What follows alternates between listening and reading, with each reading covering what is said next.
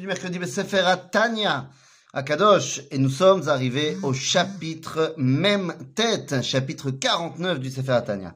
Et là, eh bien, le Azaken commence tout de suite très très fort et va nous expliquer qu'il y a de la même façon qu'Akadosh Baruch a créé quatre dimensions de dévoilement, quatre olamot, quatre mondes qu'on va appeler olama Atzilut, Ensuite, eh bien, il y a Olam à Beria, Olam à Yetzira et Olam à Asiya.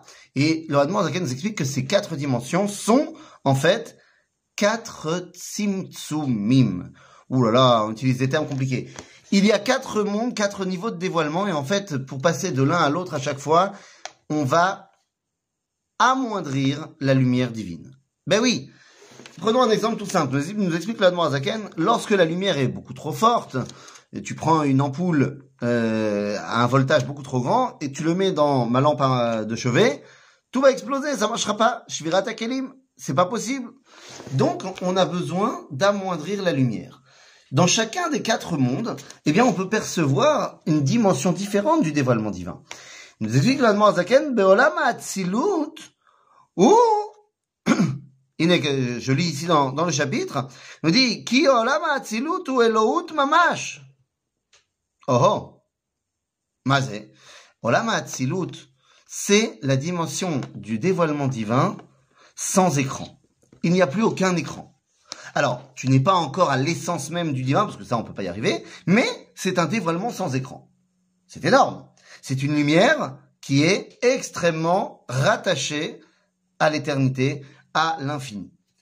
Olama Beria, c'est le monde des Neshamot et des Malachim, des anges. Ok, mais les anges, c'est déjà une expression de la volonté divine. Ce n'est plus la volonté divine directement sans écran. C'est une expression de la volonté divine. Et oui, qu'est-ce que c'est un ange? C'est, par exemple, la volonté de Dieu de guérir s'appelle Refa El. La volonté de Dieu d'amener la lumière s'appelle Ori El.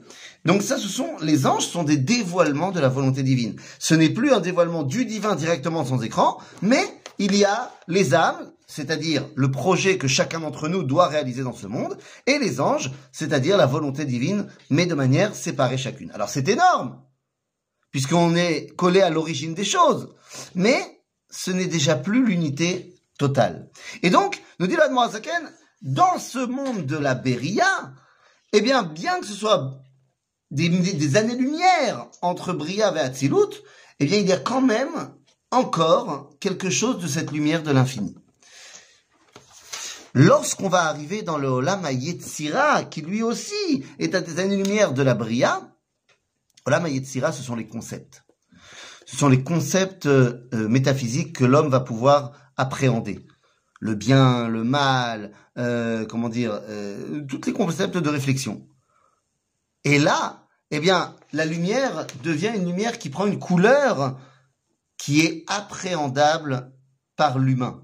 En d'autres termes, l'ampoule que tu mets dans Olam à Yetzira, c'est une ampoule qui peut marcher dans ta lumière, dans ta lampe.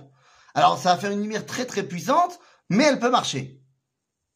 Et puis, pour avoir une lumière qui est adaptée à ton environnement, il y a Olam Asiya. C'est là où l'homme va devoir remplir son rôle et reconnecter les trois autres mondes. Olam Asiya est pas des années-lumière, des, des années galactiques.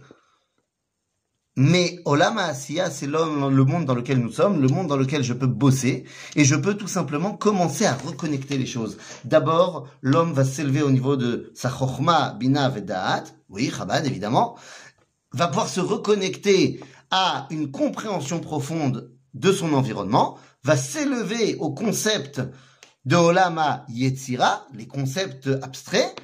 De là, il va pouvoir commencer à remplir son rôle ce que a été mis en place dans le Olam Beria va pouvoir aussi dévoiler la volonté du Créateur et va pouvoir, avec sa Neshama, peut-être s'attacher à la dimension de Hatzilut.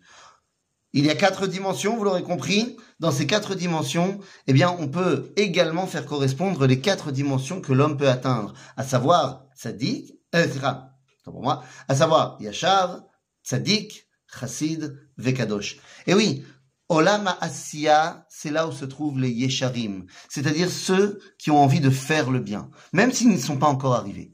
Olam Yetzira, lorsqu'on va se rattacher au concept de bien, de mal, eh bien, on va pouvoir devenir tzaddik. C'est-à-dire faire le bien et ne pas faire le mal. Pas seulement se contenter de vouloir, mais faire le bien et pas faire le mal.